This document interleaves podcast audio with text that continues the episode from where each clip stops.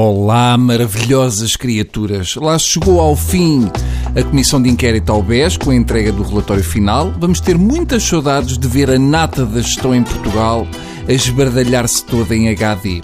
Soube-se na sexta-feira que o contabilista de Salgado, numa reunião à porta fechada com os deputados, terá revelado que Salgado forjou contas numa folha de Excel no seu escritório. Foi logo na audiência ao contabilista do BES que eu percebi o que o famoso commissaire au compte era uma espécie de Amélie pulando salgado. Em português, uma Amélia. Ficamos todos muito contentes que isto tenha ficado resolvido. Agora só falta ver se vão prender alguém, porque até agora, no meio deste escândalo todo, está tudo em casa sossegadinho a ver o preço certo. Eu tenho a teoria que isto do BES ainda vai acabar com o Excel preso. Se este assunto já está resolvido, o da malta que foi enganado aos balcões do agora novo banco está longe disso. Esta semana a CMVM arrasou o Banco de Portugal e defendeu o pagamento na íntegra do papel comercial do BES.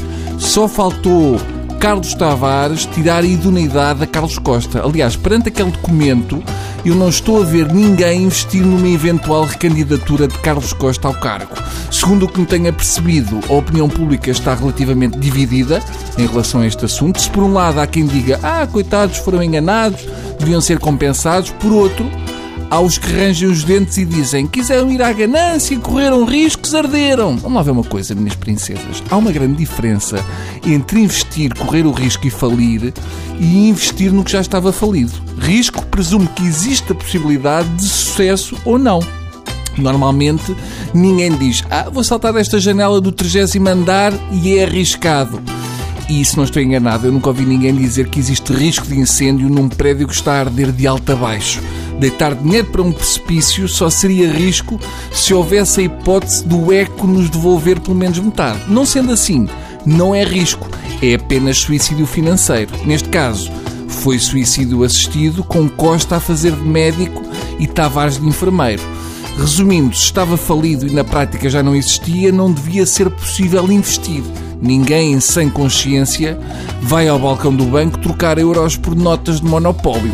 Se estas transações ao balcão do ex-BES, hoje novo banco, fossem feitas num monte alentejano com pessoas de idade, era crime e mandavam chamar a GNR. Como foram feitas ao balcão de um banco, com o carimbo de pessoas com melhor fato e gravata, é só risco.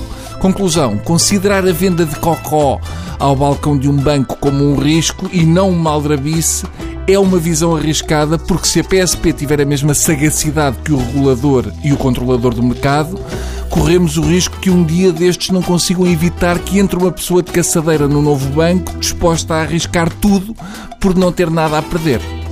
Está bem? Portanto, vejam lá isso porque há quem diga que o chumbo aleija. Está bem?